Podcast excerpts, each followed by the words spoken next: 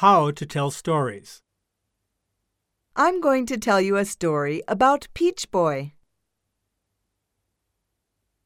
You don't have to know every word in the story. But you should understand the storyline. When you tell a story, speak naturally.